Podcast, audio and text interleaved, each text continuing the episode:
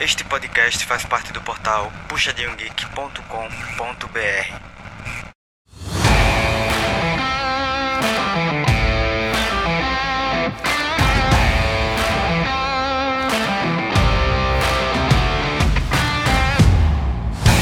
Fala galera, começando mais um Puxadinho Cast para vocês. Muito feliz em recebê-los mais uma vez em mais um episódio. Hoje para falar desse filme que Cara, nem sei se tava a galera com tanta expectativa para ver, mas burburinho teve, ou pela, pela vontade da galera de fazer chacota com o filme, pelo que já tava aparecendo nos trailers, ou porque tem uma galera meio hypada esperando que o, que o Taika Waititi fizesse uma coisa diferente em Thor, né, o filme 4, Thor Love and Thunder, que é o filme 4 aí do, do, desse grande herói da Marvel que cresceu muito com esses filmes e tal. Mas antes da gente entrar no episódio em si, eu sempre preciso fazer o nosso querido Merchan aqui do Puxadinho Geek, que você com certeza já sabe que Puxadinho Cast nada mais é com extensão vocal oral do portal Puxadinho Geek, que você acessa no www.puxadinhogeek.com.br. Super recomendo vocês saírem desse podcast, pegar o seu browser aí de internet e acessar o site. Cara, tem uma opinião sincera sobre muitas coisas, vários filmes da Marvel, tem, enfim, tem outros podcasts. Acesso para o nosso YouTube, que inclusive você já sabe também para ouvir o Puxadinho Cast no YouTube. Então, assim, cara, o portal do Puxadinho Geek é fantástico. Beleza? Então, super convido a, acabando esse episódio, vocês acessarem lá. Fechou? Sempre também quero lembrar vocês de ouvir os outros podcasts do Puxadinho Geek, como eu disse também já do YouTube, também acessa lá. E aproveita para, além de conhecer esses podcasts, e também no seu, no seu player de podcast, procurar o Puxadinho Geek, ou o Puxadinho Cast que você está ouvindo, e avaliar a gente. Para a gente é muito importante que vocês avaliem o Puxadinho Cast seja dando nota, sendo de estrelinha, sendo é, comentando. Todo podcast geralmente tem alguma forma de avaliar o podcast, então se você puder avaliar a gente, pra gente é muito importante. E no Spotify, Deezer, você pode seguir, o que é melhor ainda pra gente. Então, fique à vontade e ajuda muito. Claro, no YouTube você acessando, se você estiver ouvindo pelo YouTube, deixa curtir, compartilha, ativa as notificações pra gente é muito importante também, beleza? Se você quiser também procurar o Puxadinho Geek nas mídias, fica a recomendação. Todas as novidades saem pelas mídias do Puxadinho Geek, Instagram, Facebook e afins. E sempre tem o um post do episódio do podcast lá. Então você acessa lá e vai ter lá, por exemplo, o Thor, é, Love and Thunder, e você vai ver o nosso post e você vai poder comentar é, sobre o episódio, falar sobre o que que a gente falou e deixar seus comentários lá no, no, no Instagram, Facebook, enfim. Beleza? Então segue o Puxadinho, procura o post do Puxadinho Cast, que é muito importante pra gente. A gente sempre gosta também de deixar um outro meio de você entrar em contato com a gente, que é o nosso e-mail, contato@puxadinhogeek.com. Se você quiser falar com a gente por e-mail, só mandar e-mail, bote no assunto o tema deste episódio e pode ter certeza que nós iremos responder, beleza? Aí você pode mandar sugestão do episódio também, fica à vontade para participar da conversa, falar se o hater é hater mesmo, né? Se o, o episódio prestou, e o que você quiser falar, fica à vontade. Beleza, gente? Então, todos os recados devidamente passados, vamos apresentar a nossa querida, ilustre mesa hoje. Já começo com ele, com o hater mais querido do Brasil, o hater mais hater do Brasil, o nosso querido hater, Lucas Hater. Seja bem-vindo. É, eu acho que tá na hora da Marvel aposentar esse filme solo do Thor.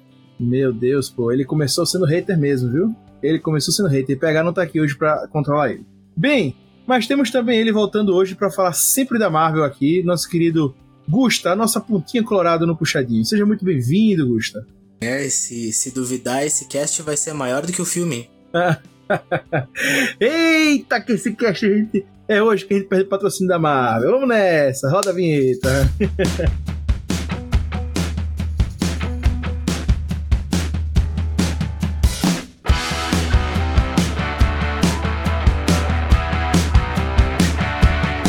Depois de fazer um relativo sucesso com o filme Thor Ragnarok, Taika Waititi retorna para mais uma produção solo do Deus do Trovão. Em uma sequência de filmes e séries com qualidade bem questionável, Thor, Amor e Trovão chega como um dos filmes mais mal avaliados da Marvel até o momento. Mergulhando mais ainda na comédia, o longa se torna uma paródia de si mesmo. Será que apelar para o cômico realmente é o caminho para o sucesso? Estaria a Marvel perdida nesta nova fase pós-Thanos? Mostre que você é digno e nos acompanhe e mais um puxadinho cast. Depois de salvar o planeta Terra 500 vezes, o Thor partiu em uma nova jornada. Ele entrou em forma, passou de corpão de pai para corpão de Deus. E depois disso tudo, Mjolnir! ele reclamou seu título de primeiro e único Thor. Opa, falei cedo demais. Sim! Gente, querido Gusta, querido hater, antes da gente entrar no filme, eu queria primeiro já avaliar vocês se vocês acompanharam o trailer, se vocês ouviram muito burburinho. É, a gente já conversou em grupos de puxadinho e tal sobre Thor, Amor e Trovão, Love and Thunder, que já tinha uns trailers já mostrando pra onde ia, certo? Ninguém pode chegar aqui também dizer que tava esperando que era um filme e tal. Mas antes de eu comentar mais, eu queria ouvir de vocês quais eram as expectativas que vocês tinham antes de assistir o novo filme do Thor. Cara, desde que o filme foi anunciado na Comic Con, acho que foi 2019, que teria Natalie Portman, eu já não tava esperando nada desse filme. Tava tipo. é, depois.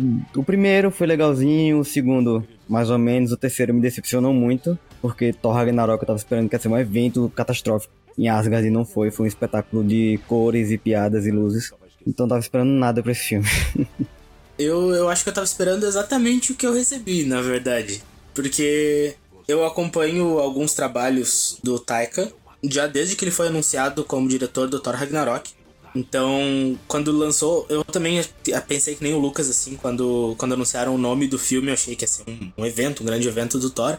Mas quando eu vi quem era o diretor, eu já, já desisti da ideia, já vi que ia ser uma coisa mais, mais puxada pra comédia, porque não é bem a área dele, sabe? E eu acho que esse segue bem, porque é do mesmo diretor, então eu acho que eu esperava uma comédia também, sabe?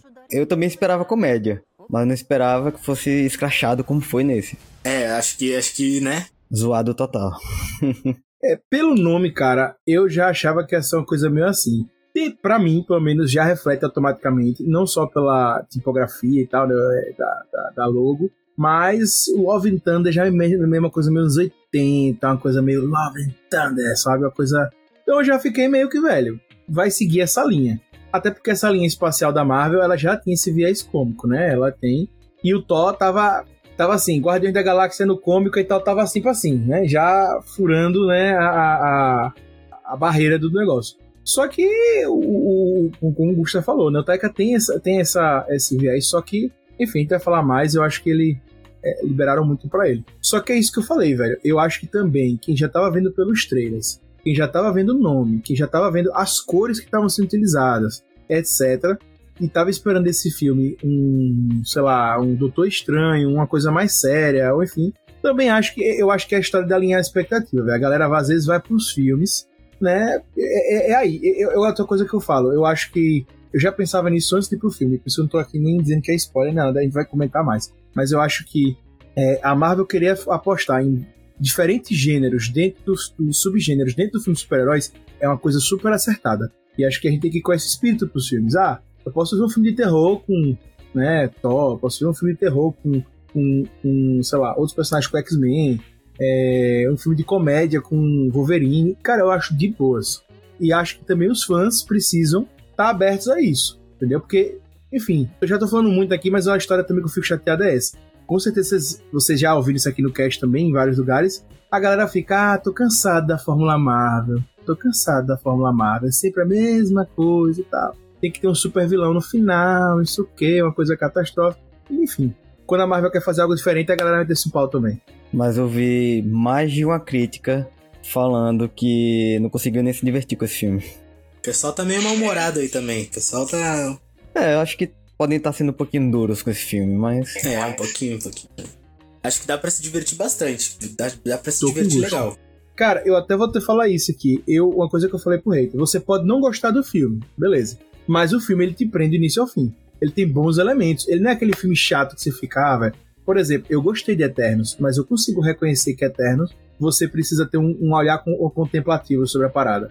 E nesse não, esse é muito mais fácil, palatável. Ele, ele abraça o, o, o bizarro muitas vezes, enfim, outras coisas. Mas ele te prende, sabe? Ele também não fica preso ali, bizarro, bizarro, bizarro, não. É, dá uma bizarrice, aí volta pro normal, aí vai. É isso que eu gostei desse. Isso eu gostei desse filme, eu vou falar mais sobre isso aqui. Gente, mas antes da gente continuar falando mais sobre o filme, eu queria até falar uma coisa. A gente tem um fenômeno que. É um fenômeno que é uma coisa mais recente.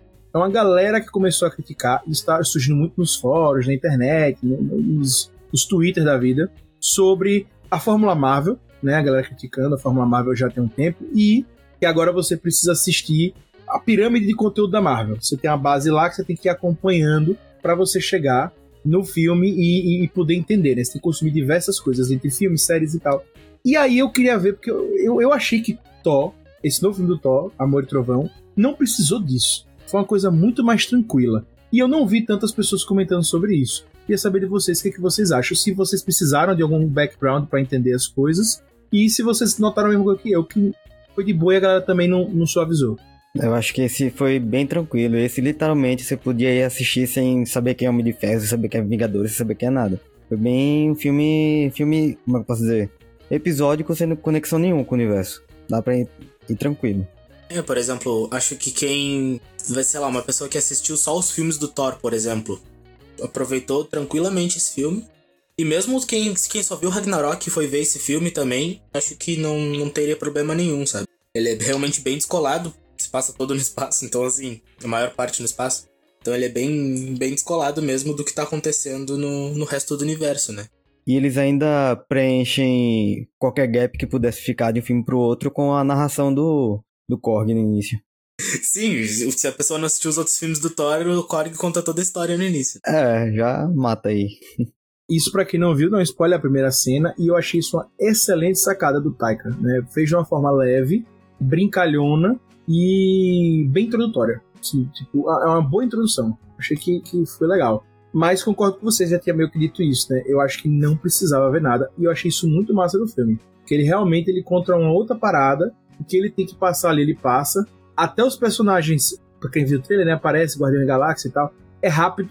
O foco é no Thor. Né? Então a história tá ali, chuta tal. Pá. Eu gostei. E é isso que eu não gosto da galera. Porque de todos os defeitos, mas a Marvel foi lá e deu um, uma tentativa nisso aí, por exemplo. Eu não tô vendo a galera elogiando, sabe? De tipo, ah, velho, que massa. Eles conseguiram fazer um filme no qual eu não vou precisar assistir tudo. Eu posso ir de boas assistir um filme fechado, sabe? E eu, eu, eu, sinto, eu sinto que a galera às vezes pega um pouco pesado em, em, em relação a, a, a, Marvel, nesse ponto. É, a gente, a gente até discutiu um pouco disso no, no cast do Doutor Estranho, né, aquela vez. E, e, realmente, tipo, esse realmente é totalmente deslocado, sabe? Naquele a gente tava mais pensando de um lado. Ah, é o universo Marvel, o universo todo, mas esse filme do Thor é assim, ó, é descolado e dá pra assistir legal. Isso fica até uma dica para quem vai assistir, cara. Pode ir de boas, e o filme tá fechadinho e, e, e, tal. Aí depois vai discutir se vale a pena você assistir ou não, mas o filme tá fechado, redondinho, você não precisa estar tá acompanhando. Inclusive, essa era uma dúvida do personagem recente que saiu, que é o Cavaleiro da Lua. É, se ele ia aparecer esse ano no filme da mapa, até agora nada. Né? Ninguém tá falando de nada. E então, se você tava com essa preocupação, ah, eu preciso assistir Cavaleiro da Lua que saiu esse ano, assistir Miss Marvel, fica sussa, velho. É, é só aí que Thor, Thor tá de boas. Lembrando que logo logo ele vai sair no Disney Plus. Bem, já comentamos aqui um pouco com vocês sobre, eu vou ler agora a sinopse para vocês de Thor, Amor e Trovão, para quem tá perdido no rolê, tem noção. Segundo o Adoro Cinema, Thor, Amor e Trovão é a quarta aventura solo de Thor, personagem da Marvel, sendo a sequência direta de Thor Ragnarok e o 29 filme do universo cinematográfico da Marvel. Após os acontecimentos de Ultimato, Thor, ansiando por um propósito, retorna à Nova Asgard, e sua aposentadoria é interrompida um assassino galáctico conhecido como Gore, o carniceiro de Deus, que busca a extinção dos deuses. Para combater a ameaça, Thor pede ajuda à rainha Valkyria, Korg e Jane Foster, é ela mesma, sua ex-namorada, que, para sua surpresa de Thor, inexplicavelmente consegue empunhar seu martelo mágico Mjolnir, o que imbuiu Jane com o poder de Thor. Juntos eles embarcam em uma aventura cósmica para descobrir o mistério da vingança do God Butcher e detê-lo antes que seja tarde demais. Eu adoro essas sinopses do, do Adoro Cinema que eles contam tudo do filme, mas é ótimo. Né? Então não foi eu que passei é, spoiler. É, entrega é, o filme spoiler todo. Desse, entrega o filme todo.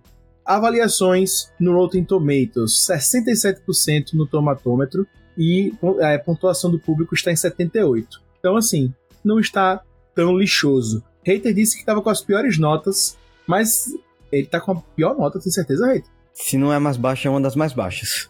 Caramba, que triste. Esse pessoal não assistiu os dois primeiros filmes do Thor, não, hein? Pois é. E aí eu vou até falar, pegar isso aí, Gusta. Você falou do, dos dois primeiros, eu vou falar do terceiro. Pra gente falar desse quarto, a gente passa diretamente pelos outros filmes do Thor, mas principalmente do terceiro, né? Porque tem o mesmo diretor. E eu vou falar para vocês, eu tenho uma lembrança péssima do terceiro filme de Thor, sabe? Mas o hater veio me dizer que muita gente gostou. E que tinha notas boas. Eu, eu, eu gostou. Porque eu achei que, por exemplo, Carrela mesmo ficou muito besta. Assim, tipo, era um personagem que era pra ser incrível. Teve a, a, a morte do Odin e tal, papá. É, vocês têm uma irmã e eu achei que ficou meio. Teve a história do martelo, que teve impacto, mas depois. Eu achei aquele filme super flopado. Mas, Rita até me lembrou, eu até queria fazer essa ponta com vocês. Vocês gostaram do, do, terceiro filme, dos últimos filmes do Thor? Vamos pensar aí na, na linha, né, de, da cronologia do Thor no cinema. Vocês gostaram?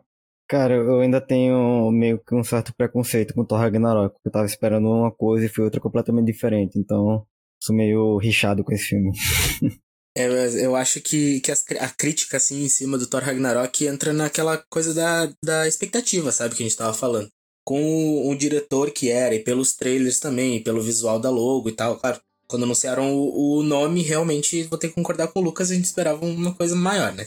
Mas com as logos e com o trailer, a gente já via o, caminho que o filme ia tomar, sabe? E, e, sei lá, do terceiro filme não tenho muito do que reclamar, comparado com os dois primeiros. O segundo filme do Thor mesmo eu não consigo assistir sei lá, durmo. O filme é muito chato. O vilão é podre, tudo ruim. Enfim. O terceiro eu acho que, que é bem melhor do que os outros dois, sabe?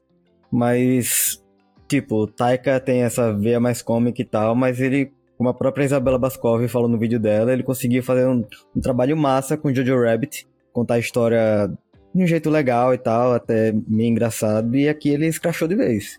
Tem um momento no filme que eles ficam encenando os acontecimentos de filmes passados, o próprio filme do Thor parecia aquela, aquela peça ali. O filme do Thor foi aquela peça ali. Isso é uma coisa até que eu, que eu escrevi, não saiu. Acho que não, não vai ter saído ainda a opinião sincera que eu escrevi sobre esse filme, do Love and Thunder. Mas eu falei que em alguns momentos o filme realmente parece uma sequência de piadas sem uma ligação dramática entre elas. Sabe? E isso acontece um pouco ali por, pelo meio, assim, do filme, sabe? Eu acho que às vezes é meio escrachado demais. Essa parte eu vou ter que concordar. É, eu até fui pegar aqui no meu celular que eu li pro hater ontem pra. que eu fui forçar minha memória, né? E fui olhar. Uma opinião no Adoro Cinema aqui sobre Thor Ragnarok. De tão ruim, Ragnarok não é apenas uma ameaça a Asgard, mas também a todo o universo do MCU. Então, assim, essa era a lembrança que eu tinha, né? De que a galera desceu o cano. Eu sempre vejo os filmes e eu fico de boas. Eu vi Thor 2, achei ok, Thor 1 ok, mas a galera desceu o cano. Thor Ragnarok, eu lembrava que a galera tinha descido o cano. Não, muita gente gostou do Thor Ragnarok. Tanto que Taika voltou. Se não tivesse dado certo, ele não estaria de volta. Esse aí é o ponto que eu discordo do rei. Eu não, não, acho que, que é só nisso que a Marvel trouxe. Tanto que eu acho que a Marvel trouxe ele de volta num outro formato. O, o Ragnarok, ele tem a pegada da comédia e tal, mas ele tem um lance muito mais pesado do que esse. Esse aqui é, é um filme quase infantil. Bem infantil. Eu achei bem, em alguns momentos até bem infantil. Pois é, então eu acho que eu acho que a Marvel justamente quis fazer o diferente. Cara, vamos apostar com o Taika em outra parada, velho. Tipo, a Ragnarok não, não fez isso, então vamos explorar outro lado seu, né? E, enfim, eu acho que.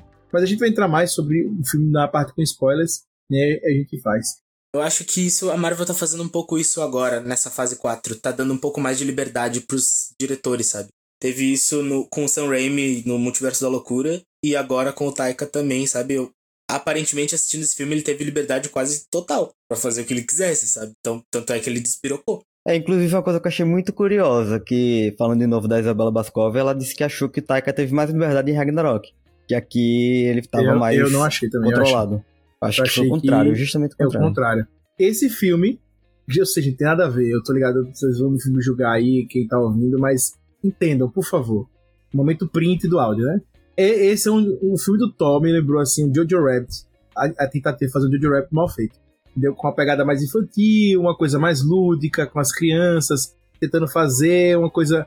Tem uma coisa lúdica no filme? Tem. Só que para mim, talvez para quem viu não tenha percebido e tal, porque não ficou bem feito, sabe? Lógico, ele é um filme mais velho, porque tem até linguagem de orgia, não sei o quê. Mas ele tem essa pegada lúdica, de pegar as criancinhas, de brincar com elas e tal de fazer. Ele tem essa pegada, tem o lance das historinhas, tem esse lance realmente lúdico. Agora, eu acho que o Taika não conseguiu fazer, por exemplo, ele faz em Jojo Rabbit, que ele faz muito bem, que ele realmente pega uma criança num tema muito sério e a gente leva aquilo com leveza e vai acompanhando ela. Eu acho que ele tentou fazer um pouco disso no universo da Marvel, e aí que, eu, enfim, a gente vai na parte com spoilers entrar e, e destrinchar bem. Mas até falando da produção como um todo agora, para quem ainda não viu, queria saber a opinião de vocês. Eu gostei muito. Eu gostei muito, achei a produção muito bem feita. É, a gente vai entrar aqui em roteiro, que eu acho que é onde pega mais, mas até falei pro hater. Pra mim, para mim, tinha tudo pela produção e tal, de ser um dos melhores filmes, um dos top 5, top 3 da Marvel, porque eu amei as misturas de sem cor com cor, os vilões, os monstros aparecendo. Cara, para quem não viu ainda, talvez fique meio confuso, que essa parte sem spoilers, né? Mas, gente, tem muitas misturinhas durante o filme, muito legais, muito legais. O Christian Bale tá muito bem no papel, apesar que eu acho que o vilão poderia ser melhor aproveitado, enfim, acho que vocês vão isso na internet demais, a gente vai entrar nisso daqui a pouco, mas o vilão tá muito bom. A, a, como eu disse, a brinca com as cores do vilão, que ele é todo branco, enfim, eu adorei. Então, assim, o Taika, para mim, ele acertou demais em produção.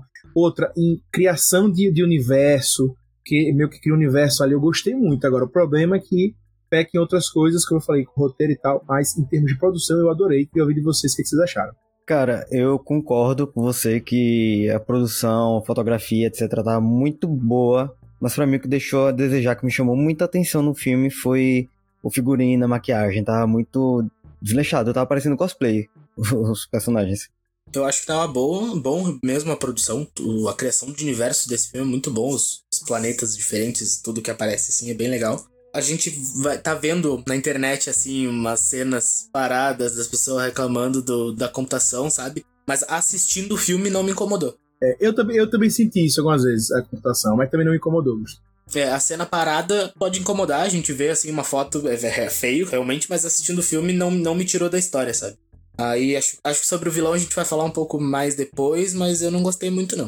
Eu também eu fiquei com essa sensação de alguns momentos do 3D meio, meio, meio menos também achei isso do figurino, sabe? Acho que, por exemplo, ah, legal querer fazer um Thor menos, vestido nos 80 e tal, de boas, mas acho que às vezes ficou meio desleixado também. Achei que meio. Até a roupa do Thor, como o Thor também, a armadura, achei meio. meio como eu disse, meio lúdico demais, às vezes querendo forçar uma historinha, um personagem de história, acho que ele deu uma forçada. Mas como eu disse, a produção em si, o lance das sombras, para quem vai assistir, tem muito lance com sombra e tal, cara, eu achei assim muito massa. O Taika arrasou. E é nisso que eu acho que ele é bom. Não, esse lance das sombras, assim, em alguns momentos, para quem assistiu, tem uma animação que é a origem dos Guardiões, que tem o, o bicho papão, que ele é das sombras, assim. Sim, é... sim, tô ligado esse filme.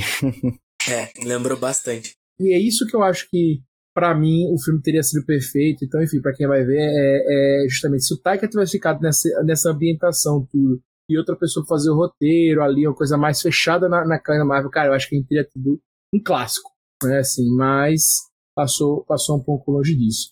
Pra gente fechar esse primeiro bloco aqui sem spoilers, queria ver com vocês, antes da gente chegar e recomendar pra galera sim ou não, as atuações. A gente tem a, a volta de vários personagens que se figuraram como icônicos da Marvel. É, o principal deles, o, o Thor, né? Que tem o, o, o Chris Hemsworth aparecendo. A gente tem a volta da, da Jane Foster, que é Natalie Portman. Tem o Christian Bale, o próprio Taika Waititi que tá como Korg, a Tessa Thompson, enfim.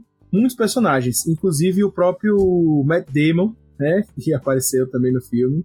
Queria saber de vocês o que vocês acharam das atuações. para quem vai assistir já, já o que, é que eles já podem esperar. Cara, eu gostei das atuações no geral, achei que estavam fazendo feijão com arroz ali. Para mim, quem se destacou e carregou o filme foi Christian Bale. Ele deve estar tá com dor nas costas agora de carregar esse filme.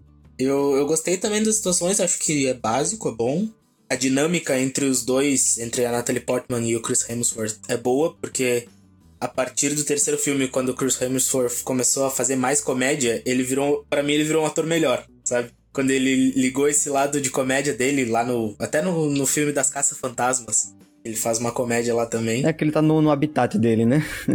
a comédia. É, eu acho que, que a zona de conforto dele é a comédia. Então a dinâmica dos dois ficou melhor nesse filme do que nos outros dois primeiros, sabe? Então acho que as atuações estão ok. Cara, eu gostei. Eu acho que o Chris ele abraçou essa comédia e acho que inclusive nesse papel acho que ele até já, já vi ele melhor, né? Mas acho que ele abraçou o que o Taika tava querendo fazer e acho que ele fez bem o que o Taika quer fazer. Gostei do Matt Damon, que como figurante ali foi bem. Adorei o Taika como Korg. Adorei, ele tá bem demais. A Natalie Portman, ok. Cara, amei a maquiagem que fizeram nela. Quem vai ver, vai ver, ela fizeram a maquiagem dela para ficar mais envelhecida, né? Porque os anos passaram, né? A gente era humano. E ela ficou assim, incrível a maquiagem, incrível. Então, é, mas ela tá ok. A Tessa, a Tessa Thompson como a Valkyria, eu achei que ela tá bem no papel, mas também que meio que já sem levar tão a sério, sabe? Mas tô aqui, galera, sabe? A Valkyria vive. entendeu? Mas não tá mais. Enfim, agora um cara que pra mim tá caindo vertiginosamente é o Chris Pratt, cara. É, ele aparece muito pouco no filme pra quem vai ver, ele aparece só nas cenas iniciais. Mas em Jurassic Park, o último que eu assisti, eu achei ele fraquíssimo. E agora, novamente, nesse filme, o pouco que ele aparece, eu achei ele muito fraco. Tá fora de forma, eu não tô dizendo que eu sou magro nem nada, não, gente, mas para um super-herói, para um cara que faz esse tipo de papel, ele tá um pouco fora de forma. E tá nítido, assim, que ele tá meio que. Cara, parece um ex-ator participando dos papéis, cara. Sinceramente, velho, eu achei Caramba. ele tá muito. Sério, velho, parece que ele tá ali, tipo, encerrar a carreira, tô fazendo aquelas participações especiais. Um cameo. Eu achei ele. muito- É, velho, tá muito fraco, velho. Eu gostava tanto dele, achava ele engraçado. Tô achando ele muito, sabe, nada. Não sei, cara. Sinceramente, o pouco que eu vi dele nesse filme, eu achei a mesma coisa de Jurassic. Achei fraquíssimo. Tava no, no tanto faz ali, né? É, bem isso, velho. Vou pagar um boleto aqui. É, sabe? Não, não curti, cara. Sinceramente. Ainda tem o Guardiões 3, né? Vamos ver como é que ele vai estar nesse filme. Pois é. É isso, gente. É, pra gente fechar esse bloco sem spoilers, queridos, vale ou não vale a pena assistir? Pra quem ainda não foi, pra quem ainda não, não sabe de nada do filme, vocês recomendam ou não? Pra ver no cinema, não recomendo. Eu recomendo que espere chegar no stream pra ver. Num domingo, à tarde, ou no almoço, assistir. É, eu acho, eu acho que quem não vai ver esse filme no cinema não vai perder muita coisa, não. Talvez alguma coisa dos visuais ali, que o filme é bem bonito. Mas eu acho que pra, dá pra assistir tranquilo no Disney Plus quando lançar e não vai estar perdendo muita coisa. Eu tô com Gusta, eu acho que não vai perder muita coisa. Mas eu iria assistir no cinema porque eu acho que tá bonito o filme, tem coisas legais. Ah, não tô afim e tal. Cara, você realmente não vai perder muita coisa. Como o Gusta disse, ele traduziu tudo o que eu pensaria. Mas eu iria ver porque, assim, os visuais estão legais e eu acho que, cara, se você já não tá na vibe do filme, etc., e for ver em casa, talvez você ache muito pior, né? Porque eu acho que uma das coisas que ficou muito legal no filme é a produção que o Taika fez ali. Talvez você vê numa TV resolução menor e tal, você não vai curtir da mesma forma. Então, pra mim, talvez melhorou muito o filme. Eu gostei do filme, vou falar isso pra frente. Super recomendo vocês irem assistir. Eu, eu teria, eu iria, eu me recomendaria ver no cinema. Eu iria ver no cinema novamente. Mas pra quem não tá nessa vibe, tá talvez em casa, vai achar o filme bem mais tal. Pra mim, a experiência melhorou no cinema. Porque realmente, como eu disse, tem umas coisas muito legais, umas produções muito boas. É, e acho que vale a pena nesse ponto. Beleza? Fique com a gente pro spoiler, você que quer ver a parte com spoiler, você que já viu o filme, e você que não vai ver o filme mesmo, tá nem aí, quer nem saber de toy, quiser ver o spoiler, fica com a gente também. E o segundo bloco vem aí.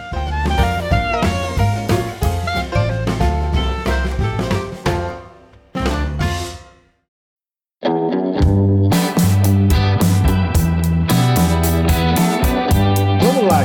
Vamos lá, vamos lá. A gente vai falar sobre o vilão, viu, Gusta? Tenha calma, a gente vai chegar no vilão e a gente vai falar sobre ele. Cara, vamos falar primeiro da participação dos Guardiões da Galáxia. Muitos trailers venderam Guardiões da Galáxia, né? Eu até tava estranhando, porque em tese o próximo filme do Guardiões da Galáxia vai ser o último e do nada eles estão no filme do Thor.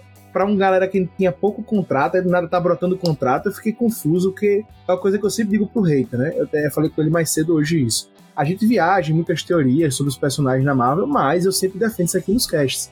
Que muito desses, desses personagens que vão e vêm é por causa de contrato. A Marvel geralmente pega um cara muito começando, ou enfim, baixa na carreira, né? Dá um contrato pequeno, esse cara vai crescendo e depois ele quer ganhar muito. A Marvel faz mais um, dois filmes e corta. Mata o personagem, faz parte. É como eu tava falando, é, o, o, nos últimos, o último contrato da Marvel, que ela fez com o Downey Jr., ele era o ator mais bem pago de Hollywood por aquele filme. Ele começou a cobrar muito caro. Aí a Marvel falou, opa, vamos matar, vamos recomeçar aqui com alguém mais barato e vai ser o ciclo. Acho que é super natural. A Marvel tá fazendo isso há- são 29 filmes. Mas, é, enfim, voltando, aí o Guardiões da Galáxia eu tava estranhando, né? Porque, poxa, os caras já estão grandes, já estão falando de último filme e tal, eles vão aparecer. E aí investiram muito nisso. Mas aí eles fizeram apenas uma pontinha, Gusta. Uma pontinha no início do filme, com dando ênfase ao Chris Pratt fazendo um discurso legal, mas muito mal feito. E bem, tipo, amor, cara. É, cara, amor. Sabe? Tipo, amor. Bem, Bem, tipo, isso, bem. Amor, cara, sinto vazio, cara. Tipo, velho, por favor, corta a cena. Corta. Amor, corta. E, cara, ficou eu assim, queria ouvir de vocês. E aí? O que vocês acharam dessa participação tão esperada, tão enfocada e tão pequena? Cara, o marketing enganou muito. Eu tava esperando que seria pelo menos metade do filme Guardiões da Galáxia. E foi, acho que nem 10 minutos do filme, eu acho. Bem rapidão. É, e tipo assim, tá, pelas, pelas histórias que o Korg conta ali no início, dá a entender que eles passaram por algumas, sabe, juntos ali. Sim. E aí eles vão embora e. Ah, tá, tá, tá, beleza, falou, Bem Thor. isso. É, fica aí então, tchau. É, tipo, como assim? Vocês não eram, tipo, brother? Pois é. Mas- E, sei lá, é, eu achei pequena a participação, mas sei lá, acho que tava com tempo na agenda, sabe? O pessoal foi ali, ah, duas horinhas a gente mata isso aqui, isso aí, gurizada, vambora. Foi tipo, é, vai resolver seu BO aí que a gente vai embora. É, não, os caras meteram o pé de graça, sabe? Tamo nem aí pra esses deuses que estão morrendo aí. Dane-se. Pronto, aí pra mim é a primeira tacoitizada que eu acho que ele fez. Que é o que eu digo, ele beira às vezes sem noção, porque é uma coisa assim até de brincar ali com o lúdico da criança, tem uma batalha, o Thor vai, destrói um castelo, uma brincadeira, tudo muito. É criança, tá tranquilo e tal. Aí os caras vão embora, e aí tá de boa. Mas, por exemplo, tudo que o Guns Gustavo N' falou, né? tocando. É, Guns N' Roses tocando, tudo de boa, cara. Os caras. é, tá. Aí eles vão embora, já fica uma coisa meio estranha, concordo com o Gusta também. Tipo, amigos, amigos, mas tipo, eles foram procurar o Thor, a gente precisa de você, mas beleza. Cara, e depois no filme inteiro, ele não mandou uma mensagem, pô. Nem pra finalizar o filme, Thor, estamos precisando de você em outro lugar. Nada. Eles simplesmente não aparecem mais. Nosso amigo que esquecemos. Eu achei até que eles iam voltar no final, sabe? Naquela, naquela coisa ali que tava meio. Pô, como é que eles vão vencer, sabe? Aí eu achei que os guardiões iam voltar ali. Mas é isso, velho. Eu, eu senti falta. E aí começa pra mim as coisas Taika Waititi, que leva muito na brincadeira, muito infantilizando as coisas. E aí pra mim começa a perder. Que eu acho que super de boa você fazer isso e infantilizar mais as coisas, levar para outro viés. Tô super aberto a isso. Mas tem que ter uma linha ali de raciocínio. E aí, eu queria falar com vocês sobre o Gore. Passando do, do Guardiões da Galáxia ali, né? é, antes um pouquinho até, o Gore é a primeira coisa que aparece no filme. Mostra ele, Christian Bale com a filha, né? Já mostra ali a situação e tal. E eu queria saber o que, é que vocês acharam do, do, do vilão. Porque a gente tem ali um, um início, mostra ele com a filha, a filha morre. Ele meio que consegue chegar num, num, num oásis, num céu onde tem um deus. E aí ele encontra a Necro, a Necro Sword, a Necro Espada, que é a espada matadora dos deuses, né? E aí ele começa já matando o deus que ele acreditava, né? E aí eu queria saber o que vocês acharam da, da origem do vilão, antes de tudo, o que, é que vocês acharam do vilão? Eu gostei muito do vilão. Pra mim, o Christian Bale carrega o filme. Eu acho que, pra mim, os pontos altos era quando ele aparecia, quando o vilão aparecia. O resto quebrava muito. É, eu, eu achei bem mal aproveitado, sabe, o vilão. E o, o Christian Bale realmente tá muito bem no papel, mas eu também achei mal aproveitado, sabe? Aquela primeira cena eu fiquei empolgado, porque eu pensei, pô, é isso, eles vão acertar. Vão acertar no vilão, vai, vai ser um vilão que a gente vai sentir o peso dele, sabe? E eu acho que durante o filme a gente não sente o peso dele. Porque assim, ele é o, o carniceiro dos deuses que a gente só vê ele matando um deus, sabe? Ele matou a mesma quantidade de deuses que o Thor, teoricamente. Aí parece, tipo, ah, é, vou sequestrar as criancinhas aqui, sabe? Tipo, pô, o cara não é o carniceiro dos deuses, que ele quer sequestrar as criancinhas, sabe? Só pra mostrar que ele é mau. Vai matar o deus, pô. É, realmente é, a gente não sente o vilão pairando ali, a ameaça pairando no, no filme. Cara, então, eu adorei os poderes dele no filme. Puxar animais da sombra. Eu gostei do visual dele. É, que eu gostei, que foi uma coisa pra sair um pouco do universo da Marvel também. Eu abracei isso. De ser um cara mais simples. Ele tem um, um jeito até humanoide, é humano, né? Um pó branco lá. Coisa mais simples. Eu gostei disso. Sabe? Assim, então acho que foi muito acertado. Concordo com o Gusto que eu acho que ele foi mal aproveitado. Eu achei um baita vilão. Tipo, eu sei que é diferente dos quadrinhos, que a galera falou XYZ, que podia. Mas achei só. Eu achei isso, cara, mal aproveitado, porque realmente eu entendi que ele quis ser simples. E eu sei que tá a galera criticando até a simplicidade exagerada. A espada é uma espada simples. É tudo muito simples. Mas como eu disse, eu abracei isso. Eu achei que é isso que eu digo que o Taika faz bem. Ele quis contar uma história meio infantil. É um vilão que realmente parece a freira, né? É, até pelas cenas e tal, de dos escuros lá e tal. É, realmente, mas eu entendi o que o Taika quis fazer. Ele quis fazer um vilão bem, bem real, um monstro bem real. Não é nada outra. Foge dos critérios da Marvel de ser uma coisa gigante, um dragão, uma coisa exagerada, como por exemplo Shang-Chi, muita gente criticou. E para que aquele dragão no final e tal? Já tinha aquele o pai dele ali não precisava do dragão, aquele monstro, na verdade, aquele monstro lá adoidado. E ele não fez isso, ele fez uma coisa muito humana, só que é isso. O personagem poderia ter mostrado muito mais, ficou muito mais no, no, na, na fala, né? De, é, ele está matando muitos deuses, ele está fazendo isso, É, mas não não mostra em mostrou. nenhum momento ele matando os deuses. Só o primeiro. E né? realmente, assim, o pouco tempo que ele tem na tela não causa esse medo todo. Eu adorei a cena da cidade, quando ele chega na, na Nova Asgard, e o jeito que ele rouba as crianças e tal, eu achei isso muito legal, porque, poxa, tá brincando com coisas muito diferentes da Marvel. Dava pra brincar com pesadelo, de carregar. Era, tava muito legal. Esse que eu digo, a construção que o Taika fez foi muito boa. Agora, eu acho que ele não soube é, roteirizar isso aí. Ele soube criar, mas ele não soube encaixar. Olha, eu estou falando do roteiro do Taika Waititi aqui, cara. É, Olha aí, cara. Olha aí, né? Eita. É, olha aí. Mas é isso. Eu acho que, é sendo sincero, pra mim faltou ele conseguir dar essa encaixada, sabe? Mas eu gostei do visual. Achei que o Bale tá fantástico. Fantástico. Ele tá realmente muito bem no papel. As feições dele, a boca dele, o jeito de falar. A interpretação É, é tá muito, boa, marcante, a muito interpretação muito boa. Mas o personagem é fraco. Entendeu? O personagem é fraco e não tem. Mas eu acho que se aproveitasse mais o vilão, ia acabar prejudicando um pouco do tom de comédia pastelão que ele queria passar no filme. É, mas é como eu disse. Eu acho que poderiam ter botado outro vilão, poderiam ter botado outra parada, guardar o gore, enfim, acho que se queriam fazer uma comédia pastelão, talvez val- valesse a pena botar outra, outra coisa. Aí é que tá. Eu concordo com o Augusto nisso. Porque eles ficam tá, chamando atenção pra isso, sabe? Tipo, lá nas primeiras cenas eles já chamam o cara de carniceiro dos deuses, sabe? Tipo. E, é- e sabe, pô, o tom do filme é uma comédia. Então pega um vilão que dê pra puxar mais ainda a comédia, sabe? Porque eles querem trazer uma, uma periculosidade pro vilão que a gente não vê isso, sabe? Tipo, eles só falando, ó, ele é perigoso, tá matando deuses, mas e aí, sabe? Até aquela cena da. Acho que depois a gente vai falar mais disso, mas. Aquela cena lá da, da cidade da onipotência. Eu tava esperando a qualquer momento ele chegar lá e regaçar todo mundo. Sabe? Que nem a Wanda fez com os Illuminati. Eu achei que ia acontecer mais ou menos isso, sabe? E, e aí não rolou isso, sabe? Tipo, o, o- realmente, o Christian Bale é, um- é um puta ator. Então, assim, todas as cenas que ele aparece é, é, é muito, muito bom. Só que. que eu acho que o, o vilão em si, o personagem Gore, podia ter sido mais aproveitado, sabe?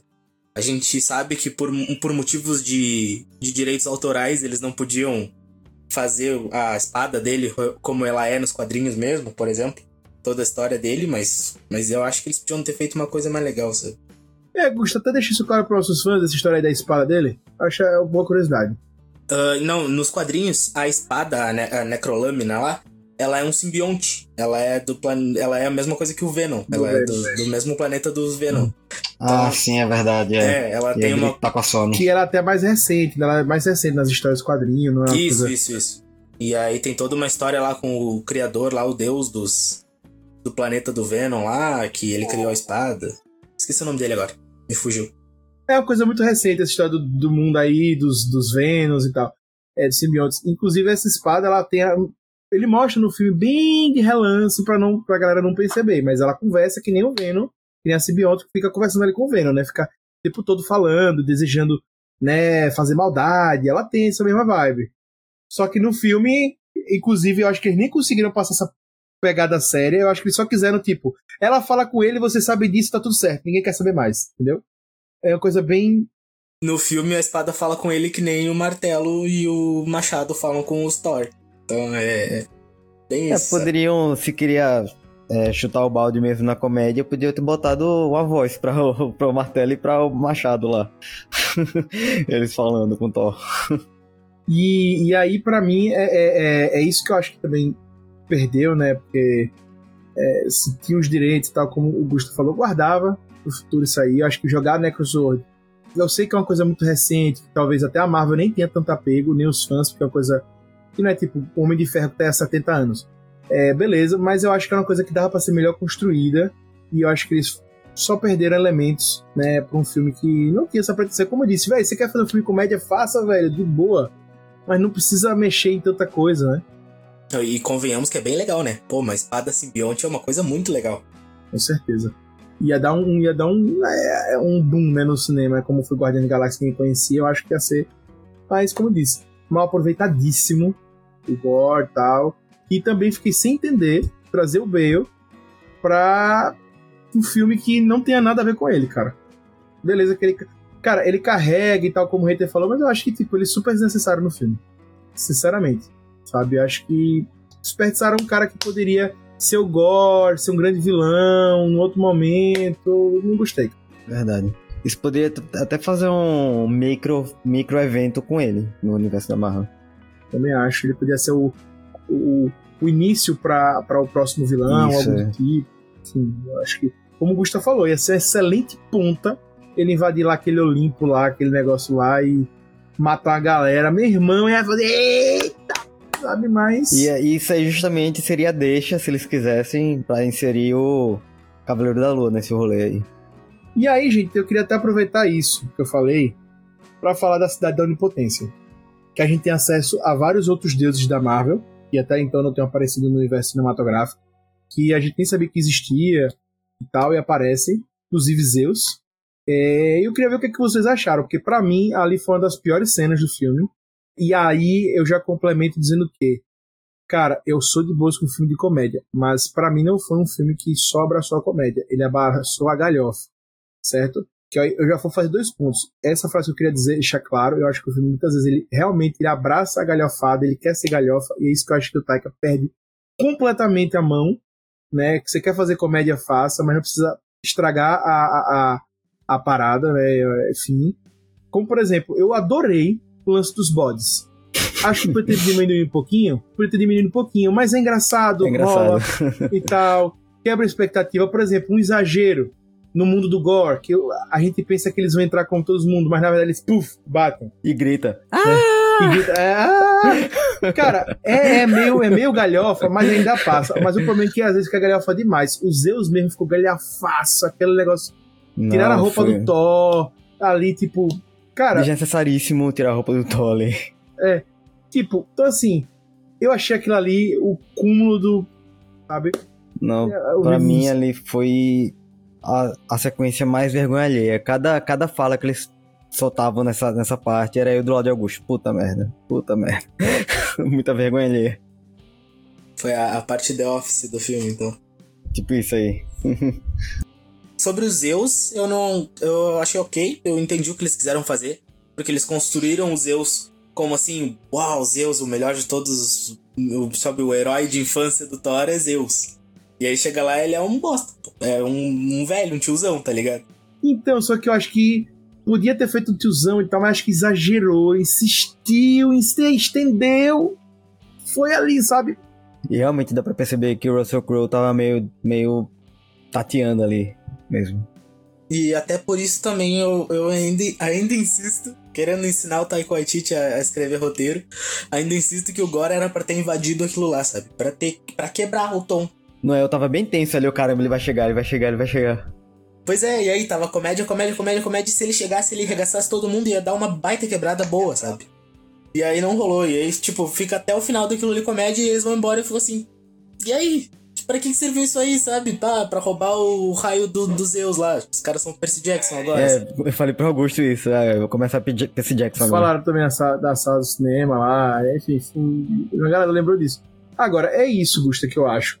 Quer fazer um pouquinho engraçado de boa, mas quando exagera, virou galhofada. É, aí eu acho que, sabe, tava um momento sério, aí as meninas falam, não, não precisa tirar nossa roupa não, aí tira aqui, não sei o que, fica coisa meio, sabe, eu achei meio... Aí, por exemplo, aí do nada o cara destrói o Korg e... Beleza, é uma piada engraçada, mas é isso, o filme não consegue engrenar pra canto nenhum. Ele fica engraçado, fica triste.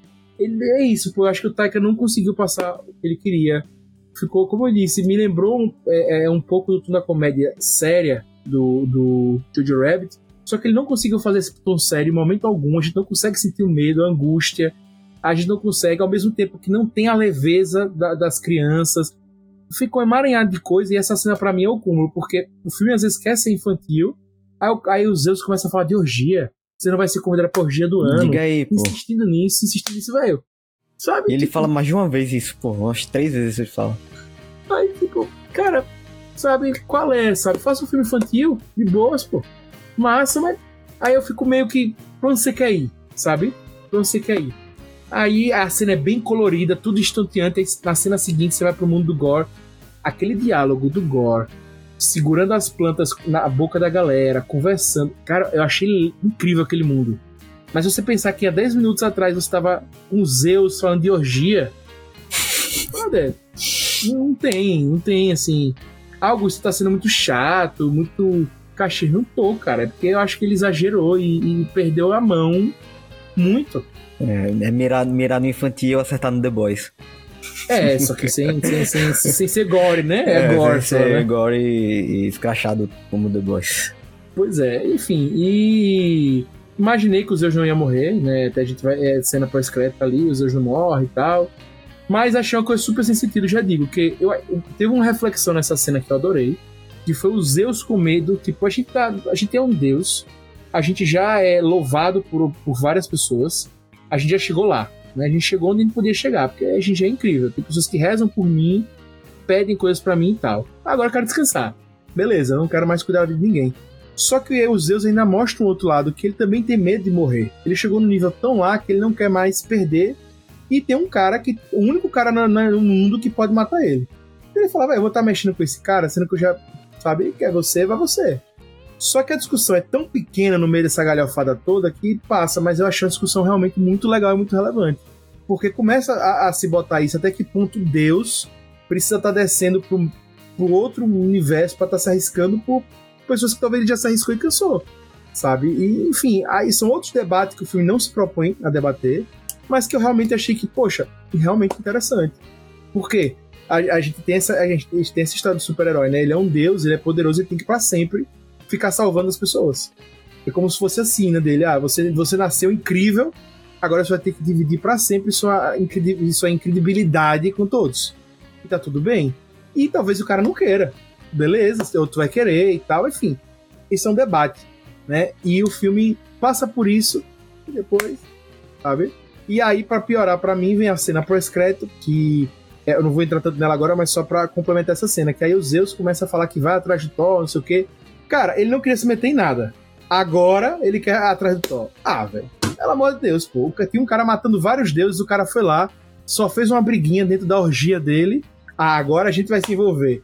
Ah, velho, pelo amor de Deus, sabe? Tipo, É, forçadíssimo.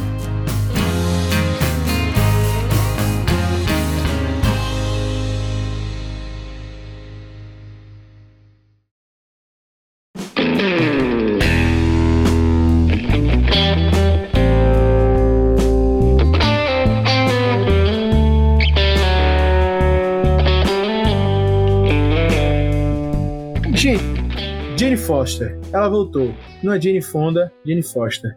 Só que aí, remetendo completamente aos quadrinhos, muita gente tem essas dúvidas se ela ia ter essa mesma vibe dos quadrinhos de ter um câncer, estar doente, e quando ela está na posse do Mjolnir, ela se cura, né? Ela fica super poderosa. E no filme tem isso. A gente já aparece ela meio doente, e quando ela aparece mesmo no filme, assim, tem uma construção pequena ali, quando ela aparece, ela já é a Thor. A poderosa Thor. Só que justamente que atrás desse debate aí, quando ela tá usando martelo, ela não cura e tal, enfim. Tudo isso. Eu queria saber o que vocês acharam disso, só queria já começar com uma pontinha de pimenta nessa história aí, que eu achei super trash. Eu acho muito legal que nos quadrinhos tem essa abordagem e tal. Muita gente não queria que levasse isso pro cinema, pra, enfim, porque achavam que não ia ter tempo para trabalhar, porque vamos supor, né? Todo mundo, eu acho que muita gente achava, eu mesmo inclusive achava, que ela viria para substituir o Chris, né? O Chris iria morrer e, a- e ela ia continuar como nova Thor no universo Marvel. E tem muita gente com medo de essa história do câncer não ficar bem trabalhada porque ela ia estar em outros filmes, enfim, ia ficar uma coisa meio trash no cinema, não ia ficar bem trabalhada. Eu tava meio, meio assim. Só que eu adorei, inclusive, a maquiagem, que fizeram muito bem, lance dela com câncer, ela é envelhecida. Só que aí veio o grande problema pra mim. Em seis meses que ela descobre o câncer, ela tá em grau 4, não tem mais chance de viver. Já os exames não tá dando efeito, ela já tá pra morrer. A amiga dela que aparece lá é, já tá dizendo que ela tá pra morrer. Estágio 4, não tem o que fazer. Ela tá estudando como reverter o câncer que eu tenho que fazer. Aí do nada ela pega o Mioni, é o Mioni que vai matar ela. Meu irmão, ela já tá morrendo. Em seis meses ela já tá com o pé na cova. Aí ela pega o Mioni. Não, é o Mioni que tá É, fazendo para isso de usar o ela. martelo, que é o martelo que tá fazendo você deteriorar sua doença. Como isso, pô? Se dissesse, não, ela tava grau 1 e usando o Mioni ela foi pro grau 4, tranquilo. Mas ela já tava grau 4, já, o pé na cova, o Mioni. Não, é, não, gente. Queria ouvir de vocês E aí. não só isso, é, também o lance de o martelo se, se reconstruir pra mim foi muito anticlimático. Pra mim tirou todo o peso dele- da destruição dele em Ragnarok. Concordo com o Lucas. Concordo com o Lucas. É- Essa. Dessa toda a história da, da Jane Foster, a, a coisa que eu menos gostei, de longe, sim, foi a reconstrução do Mjolnir. Porque. E aí, pô, todo aquele peso, toda aquela cena que a gente ficou chocado no outro filme não serviu pra nada. É. Não é só encontrar outra pessoa digna que ele se refaz e pronto. É, jogaram fora. Sobre, sobre o câncer dela voltar, eu acho, eu acho que, tipo, sei lá, eles explicaram um pouco isso no filme. Que o martelo meio que tira a humanidade dela e aí tira a quimioterapia que ela fez, porque, né, sei lá, ela fica imune a todos os químicos da quimioterapia. Mas realmente ficou meio raso até pela falta de tempo, acredito eu. Sabe? É por isso que as pessoas talvez estavam receosas em abordar essa história nesse filme, sabe? E, sei lá, eu, eu achei bad vibes do final. Eu não gostei, não gostei do, do que aconteceu com ela no final. Bom, a gente já pode falar, né? Tá com spoiler aqui. Já tá no spoiler, tá com É, não, eu não, não gostei que ela morreu. Não gostei nem um pouco que ela morreu. Porque não gostei. quando, quando eles puxam aquela parte da eternidade, que eles começam a falar, pô, o primeiro que chegar na eternidade vai realizar um desejo. Eu já pensei, pô, eles vão chegar na eternidade primeiro, antes do Gore, e vão salvar ela do câncer. Pedir pra curar o sangue, câncer dela. É, simplesmente. E aí vai ficar os dois Thor, porque eu já tinha visto entrevistas e tal, o Chris Hemsworth falando que não, não vai largar o papel tão cedo. Então assim, tá, legal, vai ficar os dois Thors. Mas não. E aí acontece aquilo no final, eu achei bad vibes total. E aí depois tudo que acontece ali, tipo, em vez, sabe, o filme podia ter terminado daquele jeito, só que em vez de ser a criança, ser a Jane Foster do lado do Thor, sabe? Ser os dois. Já sei lá. Não gostei do final. É, eu até queria acrescentar, eu vou trazer o que o Gus falou, mas ele falou do Mjolnir. Uma coisa que eu achei pior do que reconstruir o Mjolnir foi usar o poder dele se espatifar como poder. Sim, que é, é. tipo, vocês estão chateadinhos que o Mjolnir voltou? Pois ele voltou e ele ainda se quebra novamente e se junta novamente, seus otários, entendeu? Ah, coitados, entendeu? É, tipo, Pô, mas, mas visualmente isso é muito legal. É legal, cara, mas tipo, quando você pega o contexto, é. é. tipo. É muito idiota, tipo, ele se espatifou, mas agora ele se junta, véi. É bizarro, véi. É, tipo, Aí fica tipo, porque ele não se refez em Ragnarok, porque não era conveniente pro roteiro. E porque ele não se refez pro próprio Thor, né? Então, ele pro se Thor fez só por causa do amor do Thor. Não, é isso que eu tô dizendo, então. Ele, se ele tivesse refeito agora pro Thor, ainda era uma coisa, mas ele se refez pra uma outra pessoa, nada a ver, Sim, um é. humano. É tipo, sabe? E outra, ele não se refez, ele ainda é espatifado, ele quebra, velho. É tipo, ag- agora, porque ela tá com câncer, ela é digna. Antes ela não era, não era digna. Não, mas na verdade é por causa do- da promessa de amor. E, Gusta, aí pegando o que você disse, que eu acho que piora muito. Cara, eu super entendi, eu achei massa, mas é o que eu disse, o Taika não soube fazer. Pegaram a filha, do Thor- a filha do Thor agora, né, que vai ser a filha do Gore, a filha dele. Fizeram uma cena final, no qual eles brincam ali e tal.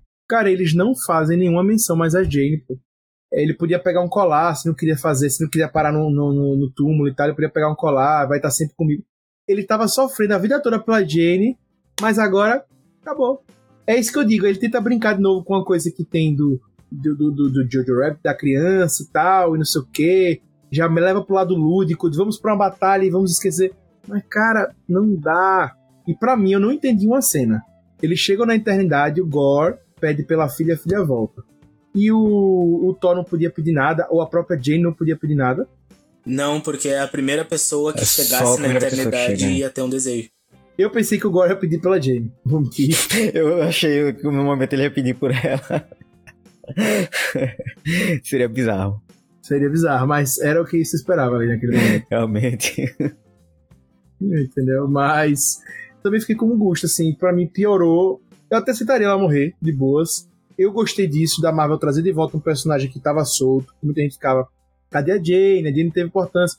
Veio, finalizou o arco dela. Mas o problema é esse, velho. A, cena seguinte é tipo, esquecemos completamente a Jane. Cara, pô, velho, sabe? Pronto, uma coisa que eu- ele ter feito é ter ligado pro, pros Guardiões da Galáxia e ter falado, ter conversado com o Chris Pratt e tal. Cara, resolvi minha história e, enfim. Fechava aí, aí, aí. Roteiro da porra eu fiz agora Não é aqui. fazer um- uma chamada de vídeo ali com os guardiões pra falar o que rolou. Pô, tá, eles estão trazendo o Thor pra comédia. Já trouxeram, né, o Thor pra comédia. O Thor é um personagem de comédia. Só que se a gente ver, ele é o personagem mais fudido da cabeça de todo o universo Marvel, sabe? Ele perdeu todo mundo. Todo mundo que ele ama simplesmente morre. Então, assim, Eu até brinquei com a minha namorada depois que a gente saiu do cinema. Pô, no próximo filme essa criança vai morrer. Porque não tem, mano. Todo mundo que se aproxima do Thor morre. E aí é, e é isso, sabe? No final ele fica super de boa. Tipo, ah, ok. A última pessoa do mundo que eu amava morreu, mas eu tenho essa criança que eu conheci ontem. Tipo, que E isso, eu vou cara? fazer panquecas pra você, porque são coisa humana e tal.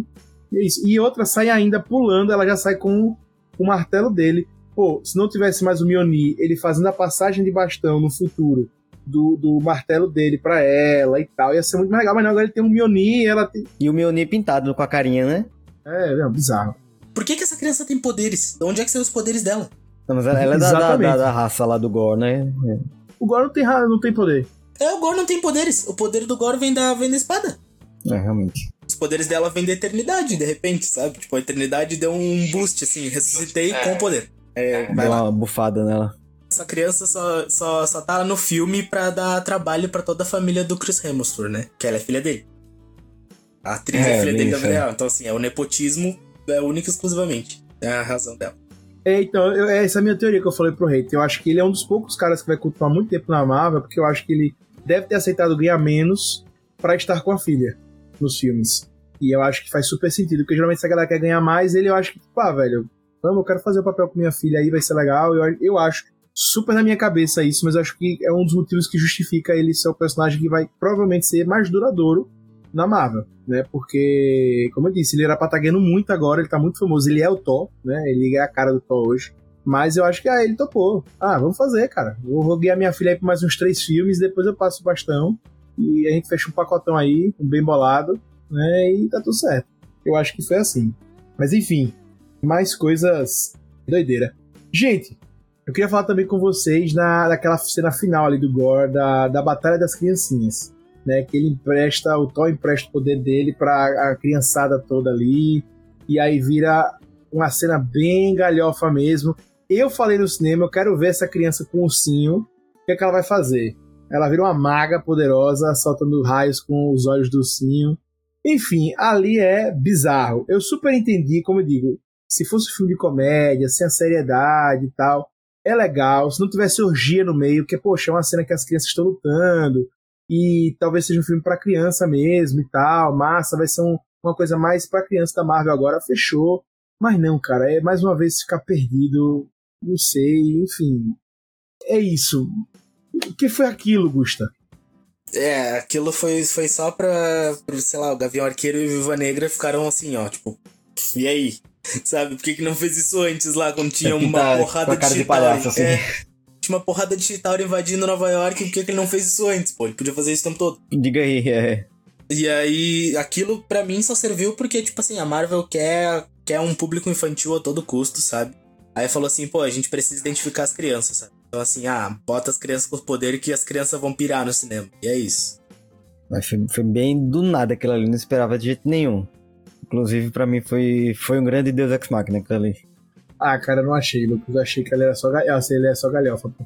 Ele não, queria, ele não queria dar solução, ele só queria botar uma cena com crianças soltando poderes, cara. É só isso, cara. É bem a cara do Taika, assim, tipo. Sabe? É isso, por isso que pra mim ele tá a assinatura dele, pô. A cena dos Zeus lá do negócio e essa cena das crianças tá ali, aí. Taika. Tá assinada ali. É a cara dele. Eu, eu achei que. Sabe? É isso. Eu queria falar com vocês agora de futuro, porque acho que o filme a gente já falou. Eu só queria reiterar, gente. Eu gostei muito da produção do filme. Eu gostei muito de como foi construído. Não acho que é um filme lixo. Acho o filme legal, só acho que o filme é perdido. Eu acho que o Taika não soube roteirizar da melhor forma possível. Ele soube criar muito bem o universo, personagens, como eu disse, trazer o gore, trazer um personagem interessante. Agora ele não soube o que fazer com esses elementos. Sabe? O lance de capturar as crianças eu ainda entendi, pra atrair o Thor e tal. Bererê, O lance dele, dele ser um vilão ali com as crianças. Cara, eu gostei disso tudo. Mas, no contexto geral, quando você avalia, é meio bizarro. Eu gostei, por exemplo, dele fazer a Arca de Noé, como se fosse Papai Noel ali e tal, sair. Cara, beleza, a gente ri, é engraçado, vamos nessa. Só que é isso, é um filme infantil e bota orgia no meio, então não é um filme infantil, sabe? Aí tem o Thor nu. A parte da orgia realmente pegou o Augusto, né? Impressionante. Pegou, pegou. Algo Porque, fica velho, é isso. Não, porque é isso, velho. Eu tava, eu tava abraçando, que eu vou no filme tentar abraçar a vibe. Quer fazer um filme de comédia? Vamos nessa. Comédia, fechou. Aí eu fiquei sem entender aquela cena. A outra, as meninas olhando pro Thor nu. Aí, tipo, não era pra ser um filme infantil, aí é que eu digo, ficou meio. Sabe, a gente, pra onde a gente tá indo aqui? É isso, aí eu, eu, eu fiquei sem entender, é por isso que eu digo, eu gosto, eu me abro, gente, aos filmes todos. Vocês sabem que aqui no Puxa de Cast eu venho, defendo, mas eu fiquei sem saber onde me colocar. Se eu me colocava no olhar mais infantil, se eu me colocava no olhar mais adulto, num filme de terror. Cara, tem aquela parte ali nisso que beira um, um terror, é, sei lá, meio. É, o extremo de Jack, com aquelas cores. É um terror mais infantil, mas é legal, mas depois fica tudo claro e aí fica meio galhofada, aí tem um bode. Eu não sei pra onde olhar. Eu não sei pra onde olhar. A cena final, ela é meio desesperadora, mas ao mesmo tempo tem crianças brigando atrás. Aí você fica. É, eu não sei porque olhar eu olho isso aqui, sabe? A outra, a cena da eternidade é muito Thanos, tipo, vibe, é, vibe Vingadores, aquela cena limpa, aquele negócio. Aí, velho, eu não tô entendendo o que esse cara tá querendo, cara. Eu achei a cena, inclusive, linda. Tem a eternidade embaixo da água. Cara, perfeito. Mas aí você volta pra cena seguinte, ele fazendo panqueca e eles pulando. Velho, Taika, eu não sei por onde olhar esse filme, cara. Mas é como eu disse, é um filme que não me enjoou. Do início ao fim você se prende, o filme passa ok, não é demorado, é ok, velho, dá pra assistir tranquilo. Agora, para mim, ele fez algo incrível estragou. Então, é por aí. Mas eu queria falar de futuro com vocês. Nova Tozinha chegando na parada. O que, é que vocês veem pra essa personagem aí no futuro do, do MCU? Acho que vai ser a dupla agora. Vai ser, ela vai ser a sidekick do Thor. A Thorzinha. É, só pra, só pra deixar também o futuro Jovens Vingadores aí vai ficar parecendo um 12 é, é demais. Jovens Vingadores, é. Vai ficar parecendo um 12 é demais de tanto herói que eles vão botar nesse filme. Sabe? É, isso. É, tipo, não tem muito o que falar dela, porque primeiro que eu nem queria que ela tivesse ali. Já começa que essa criança tava morta no início do filme e podia ter ficado, pô. Eita, pia, meu irmão. Aí o, o portador da Necrosword aí, aí. Sabe, pô, Aí eles desenvolvem todo o filme, a Jane Foster, pá, e, e, recupera toda a memória, todo o romance, e aí no final ressuscita a criança e mata a Jane. Tipo, a criança tava morta desde o início, não tem, não tem afeição nenhuma por essa criança. Ela era filha do vilão, sabe? Tipo. Então, é, mas é, eu acho que é bem isso, sabe? Ela vai ser a sidekick do Thor e aí futuros Jovens Vingadores aí vai vai estar tá lá no meio também para soltar uns raios. Eu queria também falar com vocês em relação ao, ao Relâmpago dos Zeus. O que vocês acham que vai ser o futuro do Relâmpago dos Zeus com a Valkyria? Mas outra coisa bizarra que a gente teve aí. No é, próximo, próximo filme, Zeus vai lá pegar de volta, né? Vai ser a treta agora. Ah, você acha que ele vai só ficar. Ah, acho que não. Vai pegar de volta. Ele vai pegar de volta em algum momento, isso aí. Inclusive, o próximo filme do Thor vai chamar Thor e o Ladrão de Raios. é, muito boa. É bem isso, cara. Muito boa. Gente, como é que vocês acham que vai ficar em relação a. A, a gente falou da Tozinha, né? Mas Thor, vocês acham que vai voltar em Vingadores? Vocês acham que vai ser uma coisa à parte mais comédia mesmo? Porque a gente também tem a nova Asgard que tá na Terra, a gente tem a Valkyria lá na Terra, é, enfim, ele deve ter algum papel. Eles mostram no filme que eles estão fazendo propaganda, eles estão agindo no mundo, né? Tem visitação, então não dá para ignorar, eles estão na Terra. Né? Eles sabem que acontecem coisas ali, então até que ponto Thor vai ficar tão separado do universo Marvel, sendo que, tipo, Nova Asgard está na Terra, enfim, como é que vocês veem isso aí? Tirando só, não só, não só vendo pelo ângulo da Thorzinha, né, do universo de Thor. Eu acho que, assim, além, mais do que um achismo, é mais do que eu queria que acontecesse, sabe? Acho que uma série própria da Valkyria, nela, dela lá na Nova Asgard, cuidando com tendo que lidar com, com burocracia, sabe? Tipo, sendo o, o líder de um país que acabou de ser criado. Isso ia ser legal, sabe? Uma ameaça, sei lá, eu. X lá no, no país. E pelo que dá a entender, esse Thor, ele tá totalmente descolado, sabe? Dessa parte até. Até ele tá distante da Terra, querendo ou não. Sabe? Eles estão ali, mas é. Eu acho que a história do Thor agora só segue num, num próximo filme solo essa história da cena pós-créditos, né? Só segue num próximo filme solo do Thor, porque não cabe em outro lugar, simplesmente. Tipo, só cabe no Thor 5 isso. E a Valkyria, eles vão ter que fazer alguma coisa com ela, porque se enfiarem ela num Thor 5, ela vai ficar perdida de novo, que nem ela ficou nesse filme, sabe? Ela é um personagem muito bom que ela fica perdida, fica pairando ali. É, eu acho que vai ter que ter um Thor 5, infelizmente. Acho que não devia ter Thor 5. Eu acho que devia ficar como o Hulk aparecendo só em filme evento, isso aí. É, eu, eu vejo como um pouco mais complicado que o Gusto. Acho que a Valkyria merecia algo antes. Depois desse filme, eu acho que avacalharam ela também. Eu acho que ficou meio. Acho que até perderam um pouco desse lance dela ser a cuidadora da cidade e tal. Eu acho que ficou uma coisa meio. Não sei, velho. Eles precisam retomar o trilho pra ela também. Eu acho que é um personagem muito legal que. Mas eu também acho que Gusta que tá chegando naquele nível que o contrato dela vai, vai precisar renovar e acho que ela não vai ficar muito tempo. Eu acho, né? É, e acho que já passou da hora de recomeçar as Valkyrias.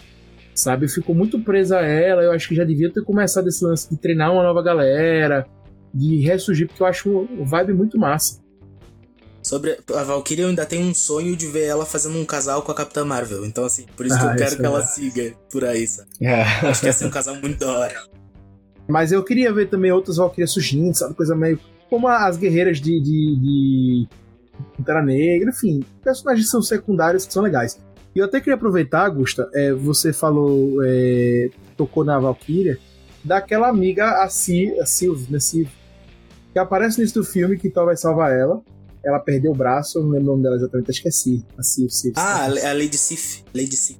perde o braço, depois ela some completamente do filme.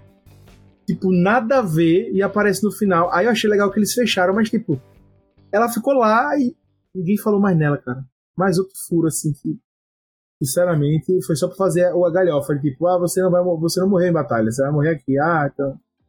Né, enfim. Jane Foster em Valhalla, o que, que vocês acharam? Eu achei legal, gostei dessa, dessa parte aí. Achei bem legal. Inclusive, queria que explorasse mais Valhalla nesse universo. Eu não acho que é legal, não, porque, velho, é mexer muito com o lúdico. O que é Valhalla? Entendeu? Aí eu acho que é, é um lugar, tipo, inalcançável e eu acho que se for querer mexer com isso, eu acho que aí é uma viagem muito difícil, né? Sabe? Pra traduzir, eu acho que vai ter muita interpretação, é muito difícil. É um lugar, velho, onde os deuses incríveis chegaram. Entendeu? A vida eterna, eu acho muito. Explorar isso eu acho complicado. É, Eu acho que essa cena só serviu pra mostrar pra gente que Valhalla existe, sabe? Tipo, olha aqui, ó, realmente Não é eles... lenda, né? É, tipo, eles estão lutando por alguma coisa, ó. E é isso aqui. E, e provavelmente o Idris Elba deve ter feito de favor aquilo ali, né? Porque, tipo, vou pagar o salário do Idris Elba pra ele falar duas palavras, pô. Taika teve moral, velho? Porque ele botou gente nesse filme só pra dar uma pontinha. é, não pode reclamar, não. Então, a gente tava falando do Matt Damon, mas a, a Melissa McCarthy aparece naquela cena. Tá, tá outro patamar. É assim, é... ele não pode reclamar, não, cara. Gente, pra encerrar, encerrarmos o cast aqui, falamos todas as cenas. Só falta falar da cena pós-crédito que a gente já deu uma comentada aqui. Aparece Hércules, né? E em tese, Hércules vai ser o vilão agora que vai atrás do Thor, enfim, vai entrar de alguma forma no universo. Eu me surpreendi com o ator, que é um ator que eu gosto muito, e que tá na série de comédia que eu tô adorado, que é Ted Lasso. Vai estar tudo como Hércules. Só que aí eu fiquei me perguntando, será que vai ser mais comédia e mais galhofa, ou ele vai entrar na parte mais séria da Marvel? E aí, o que, é que vocês esperam de Hércules? Acho que é isso aí que você falou, vai ser mais comédia, mais galhofa. Cada vez mais, cada vez mais mergulhando na comédia e no galhofa. Eu acho que, que a dinâmica do, do, do Hércules com o Thor vai ser tipo o Thor lá despirocado, fazendo piada, e o, o Hércules sério, sabe? Vai ser tipo o Deadpool e o Colossus. Então, mas, e eu, sei lá, sabe? Essa cena pós-créditos, por exemplo, eram duas coisas que eu tava esperando muito naquela cena da cidade da Onipotência. Era a aparição do Hércules e o, o Thor chegar lá arregaçando todo mundo, sabe? Então acho que, sei lá, não- acho que foi legal a cena pós-créditos e tal, mas se o Hércules tivesse aparecido lá pra meio que botar, falar assim pro pai dele, pô, o cara tá matando os deuses aí, vamos lá fazer alguma coisa, sabe? Mas sei lá, mas eu gostei, acho, acho legal, acho que vai ser, vai ser interessante, sabe? O Hércules é um personagem interessante. Por mais que a gente saiba que ele não vai durar sendo um vilão, né? Ele vai ser herói, porque o Hércules é herói, faz parte dos Vingadores e tudo.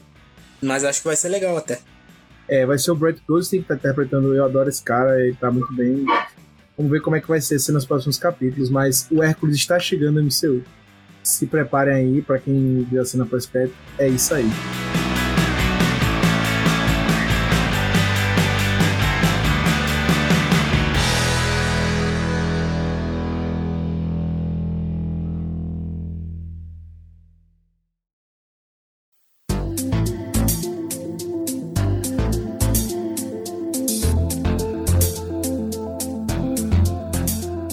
Queridos amigos, vamos para as notas de 0 a 5 monstrinhos. Qual é a nota de Thor, Amor e Trovão para vocês?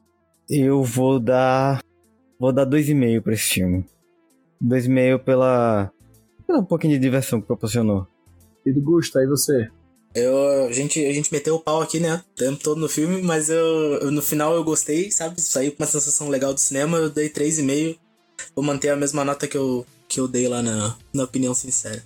Boa, Gusta. Eu gosto de Gusta por causa disso, cara. Ele, ele é um cara sensato. Eu vou na, no intermediário de vocês aí, na meiota.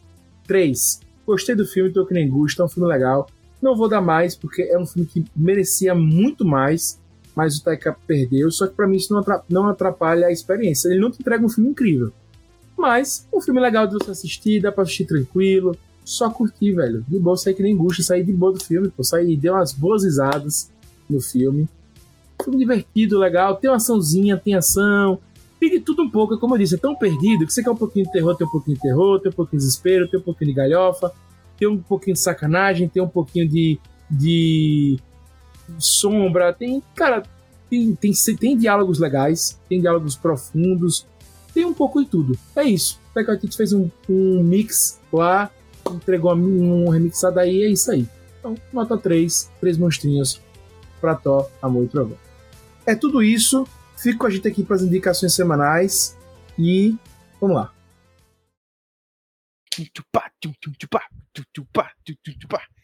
Recomendações.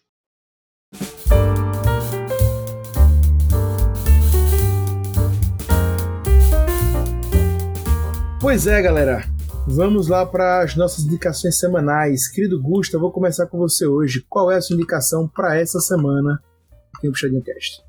Vou indicar aqui uma série de animação, de antologia, que está na Netflix, na, na sua terceira temporada, Love, Death and Robots baita série, assim, ó. É, eu, tô, eu tô há horas assistindo a terceira temporada porque eu não quero que acabe, então, assim, eu tô demorando para terminar ela. E basicamente ela, são vários curtas animados, todos eles com designs diferentes de animação e sobre temas diferentes, sabe? Que, só que todos eles envolvem amor, morte ou robôs. E é muito legal. Tem episódios muito bons, tem outros que são menos, menos legais, assim, mas na grande maioria é muito bom e vale a pena muito assistir as duas primeiras temporadas e a terceira tá seguindo o mesmo caminho, muito bom. Muito bom, muito bom, muito bom, Gusta. E qual é a sua indicação de hoje aqui do Reiter? Minha indicação de hoje, eu já citei muito ela aqui no cast, que é a canal da Isabela Bascov, muito bom, adoro ver as, as resenhas dela. E ela, além de falar muito bem tecnicamente e tal dos filmes, ela ainda solta umas sacadas muito engraçadas, tipo sobre o filme do Morbius, ela falou que para alguém ter aceitado fazer esse filme, só com dívida de jogo. Tem umas sacadas muito boas assim, vale muito a pena ver o canal da Isabela Bascov no YouTube. Muito bom, muito bom, muito bom. E a minha recomendação da semana é uma recomendação já meio antiga, mas que eu tô assistindo agora, tô terminando a segunda temporada de Ted Lasso. Muito boa, tem o Brett Goldstein, fantástico. Eu adorei a primeira temporada de Ted Lasso. Eu não sou muito fã de séries de comédia, então não costumo ver, mas Ted Lasso me ganhou, é uma comédia diferente e tal, mais a ver com o que eu gosto. E a segunda temporada tá sensacional. Ah, Augusto, você demora tanto tempo a ver, porque eu só queria gosto. Eu vi a primeira temporada devagarzinho, porque eu adorei, e tava com pena de assistir a segunda, ter que esperar a terceira temporada. Comecei a ver, tô vendo bem devagarzinho, tô acabando, bem com calma, porque é muito gostosinha Ted Laço. É uma série que eu sempre digo, dá para você assistir com tranquilo, porque Ted Lasso faz você ficar bem no dia. Tá? É uma série que deixa você bem. É muito legal, né? Aquela comédia besta, uma comédia legal, diferente, enfim.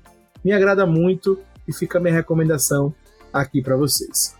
Gente, queria lembrar vocês de passar no www.puxadinhogeek.com.br, corre lá para conferir a opinião sincera de Gusta sobre Thor, Amor e Trovão. Aproveita para ver se o que ele falou aqui no cast está batendo lá que a gente adora esse momento print de comparar, que a pessoa vem aqui falar bonitinho, mas tem que ver lá o que ela falou no textinho dela. Você compara e vê. É, mesmo já mudou muita nota de texto dele vindo pro cast aqui. Eu digo mesmo. E, enfim, fica esse convite para vocês aí, beleza? Procura a gente nas mídias sociais, avalie o Puxadinho Cast. E é isso aí. Lembre, estamos no YouTube. Vai lá e dá uma conferida também, que é muito importante. Beleza? Muito obrigado a você que nos ouve. Eu sou Augusto. Agradeço também ao nosso querido Lucas Reiter, o hater mais querido do Brasil, hater mais hater do Brasil. A nossa pontinha colorada no puxadinho Geek, nosso querido Gusta. E claro, a você que nos ouve, porque você sabe aqui. Semana que vem estaremos de novo no mesmo horário aqui para vocês. E claro, puxa daqui, puxa de lá. E puxadinho também é seu. Valeu!